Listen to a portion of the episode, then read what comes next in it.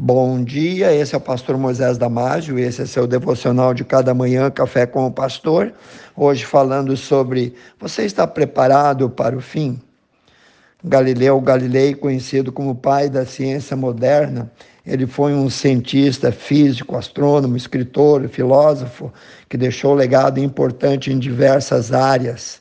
Seus estudos contribuíram e ajudaram a influenciar e aprimorar a matemática, a física, a astronomia, entre outras áreas. Certa noite, Galileu Galilei estava com seu telescópio olhando e procurando estudar as estrelas e observando também o sistema solar. Dessa maneira, ele estava distraído andando pelo quintal, quando de repente caiu dentro de um buraco. Assustado, chamou e gritou até que a sua empregada apareceu para auxiliá-lo a sair dali. Assim que ele saiu do poço, a empregada disse: mas o senhor não sabe quantos buracos tem o seu quintal e quer contar as estrelas do céu? Assim são os homens, querem contar as estrelas e tropeçam em coisas pequenas. No livro de Daniel, capítulo 12, versículo 4, vemos o profeta falando sobre um grande sinal, chamado sinal dos tempos. Daniel disse: a ciência se multiplicará. E Deus falou com Daniel dizendo: encerra as palavras e sela esse livro até o final dos tempos, pois muitos correrão de uma parte para outra, e o conhecimento, isto é, a ciência se multiplicará. Há 150 anos atrás não havia eletricidade, automóveis, telefones, trens subterrâneos, éter, clorofórmio para os hospitais, ferro elétrico, máquina de lavar ou secador de cabelos.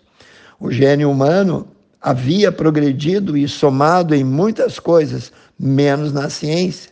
Já havia então passado seis mil anos de história e o homem ainda estava engatinhando.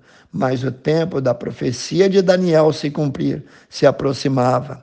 A locomotiva veio em 1814, o telégrafo em 1844, o telefone em 1876, o fonógrafo em 1877, o automóvel em 1890, o cinema em 1895, o rádio em 1921, a TV em 1936 e em 1968. Finalmente, o homem já estava indo para a Lua.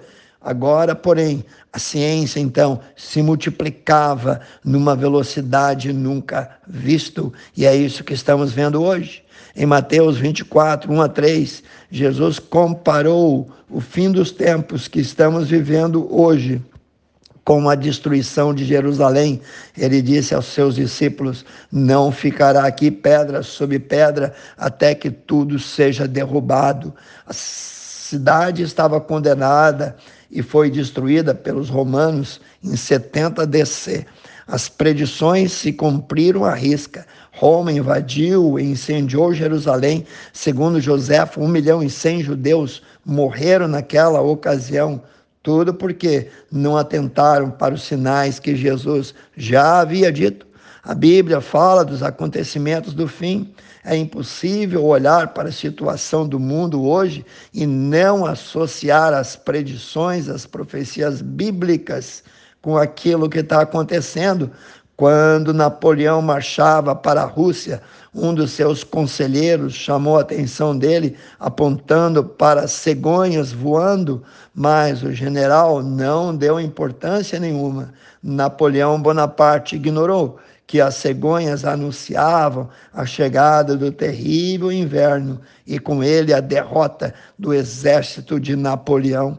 Jesus estava sentado no Monte das Oliveiras. Chegaram a ele os seus discípulos em particular, dizendo: Dize-nos, Senhor, quando serão essas coisas e que sinal haverá da tua vinda e do fim do mundo? Jesus respondendo disse a eles: Acautelai-vos que ninguém vos engane, porque muitos virão em meu nome, dizendo: Eu sou o Cristo, e enganarão a muitos. E vocês vão ouvir de guerras e de rumores de guerras. Olhai, não vos assusteis, porque é mistério que tudo isso aconteça, mas ainda não é o fim.